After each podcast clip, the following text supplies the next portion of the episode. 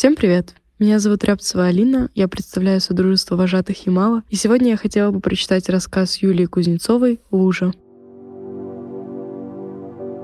Лужа – это чудо. Лужа – это целое море, которое можно переплыть на темно-синем корабле. Волны будут шуметь, соленый ветер дуть в лицо, а дельфины плыть рядом. Так думал ученик музыкальной школы Коля Николаев, топая на занятия по классу аккордеона. Своего собственного инструмента у Коли не было. Мама обещала купить, когда Коля научится говорить «Р», а пока Коля играет на аккордеоне. Инструмент пусть берет у соседей. Но Коля не перечарился о коварной и вредной букве «Р», тем более, сегодня у него был повод для радости. От старшего брата достались крепкие резиновые сапоги, почти до колен. У них была толстая подошва, а по бокам нарисованы ярко-желтые штурвалы. Правда, у левого сапога шнурки, которыми затягивалось голенище, завязывались, а у правого были оборваны. Коля решил, что левый сапог – это корабль, на котором плывет армия храбрых солдат, а правый, без шнурков, пиратская штухна. «Вперед!» – скомандовал Коля левому сапогу и смело вступил в лужу. «На абалдаж!» Хрипло вел он правому, и в пиратскую шухну тоже спустили на воду. Сражение разыгралось не на шутку. Солдаты полили из пушек, пираты отстреливались или выкрикивали угрозы. Тогда солдаты пересели на подводную лодку, и лодка начала погружение в глубокую впадину, в самой середине моря а пиратская шухна просто бесславно утонула вместе с награбленными сокровищами. Но вот беда, и лодку и шухну вдруг обхватил щупальцами гигантский кальмар и утянул на самую глубокую глубину. Попросту говоря, Колины сапоги застряли в иле, и шагать больше не получалось. Коля застыл, обдумывая ситуацию, потом осторожно шевельнул правым кораблем, то есть правой ногой, никакого движения. Он подумал еще немного и дернул левой ногой. Без толку. Застрял так застрял. Мимо него бежали в музыкальную школу ученики. Кто-то крикнул Коле. «Привет!» Коля задумчиво ответил. «Привет!» А почему бы не поздороваться с вежливым человеком? Кто-то крикнул «Коль, опаздываем!» Коля кивнул. Он понял, что опаздывает, потому что учеников на улице становилось все меньше и меньше. Они исчезали, один за другим в дверях музыкальной школы. А Коля все стоял и стоял. Один раз он попробовал дернуть ногой изо всех сил, но нога выскочила из сапога и замерла над лужей, как чайка, выслеживающая рыбу. Коля осмотрел носок, насчитал три дырки, две маленькие и одну большую, из которой вылезал палец, и сунул ногу обратно в сапог. Даже если выбраться из сапог и босиком добежать до асфальта, потом все равно лезть в лужи за сапогами. А как их руками выдернешь, если даже ногами не получается? Ноги ведь сильнее рук. Да и как он пойдет босиком? С сапогами под подмышками? Ни в школу в таком виде не явишься, ни домой. В общем, кому-то Колина решение может показаться странным, но он подумал, что только одно и возможно – стоять себе в луже и стоять. У капитана тонущего судна никто не спрашивает, почему ты не покидаешь корабль. Вот и у Коли не было к себе вопросов, а окружающие их ему и не задавали. Стоит мальчик в луже и стоит. Что такого? Вот Коля и стоял. Сначала он думал о гигантском размером с музыкальную школу кальмаре, который утянул его на морское дно потом о противной и вредной букве «Р», которая ему не давалась.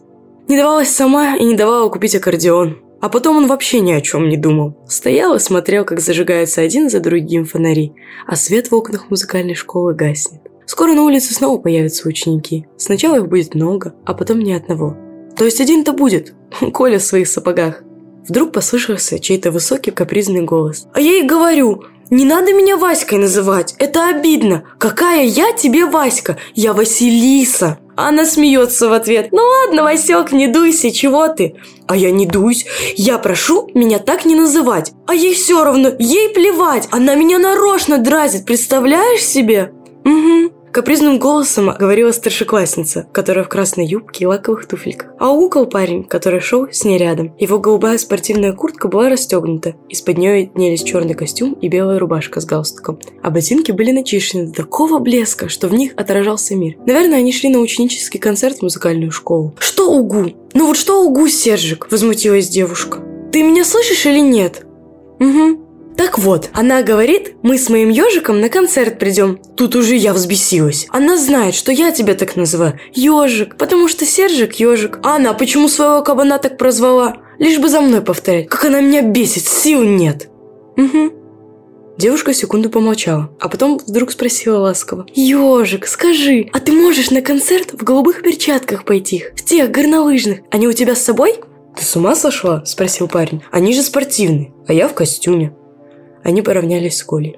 «Не, не на сам концерт», – надулась девушка. «Но хоть в зал зайти в перчатках ты можешь, а потом их снять. Но чтобы она видела, что мой парень катается на горных лыжах.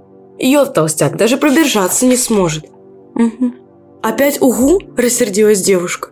«Ты меня вообще не слушаешь. Вот отвечай, я красивая?» «Угу». «А может, я кикимора?» «Угу». «Ежик! Да, на кого ты все оглядываешься?» «Подожди», – сказал ей парень, а сам вернулся Коля. Молча посмотрел на него пару секунд, потом глянул на часы. Вздохнул и, присев на корточки, стал расшнуровывать ботинки. «Ты чего?» – опешила девушка. «Ты что творишь? Заболел?»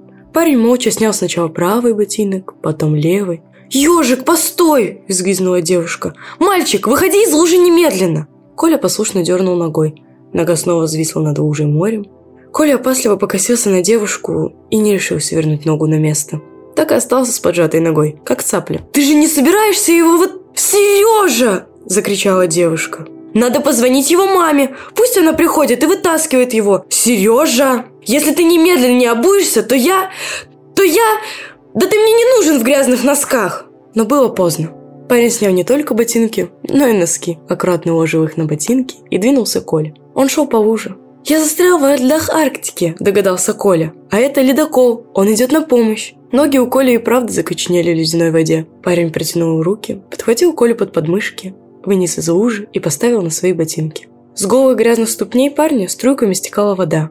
Девушка раскрыла рот, да так ничего и не сказала. А парень развернулся, снова зашел в лужу и, дернув силой, вытащил Колины из сапоги. Левый со шнурками и правый без шнурков. Поставил Колю в сапоги и перевел дыхание.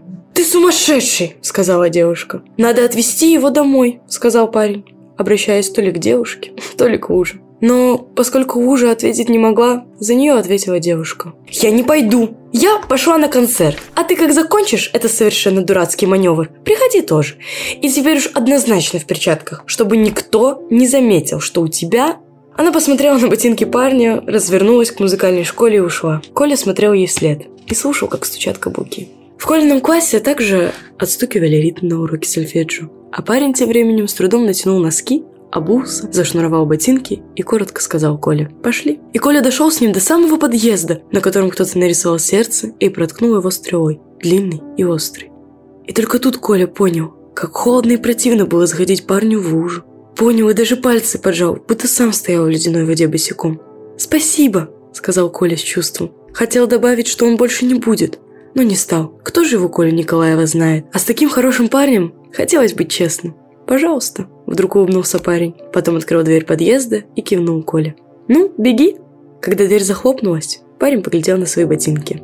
Потом достал из кармана ярко-голубые, как утреннее небо, перчатки, взвесил их на ладони, словно они были пачкой сахара или чая, сунул перчатки в карман и пошел в противоположную от музыкальной школы сторону.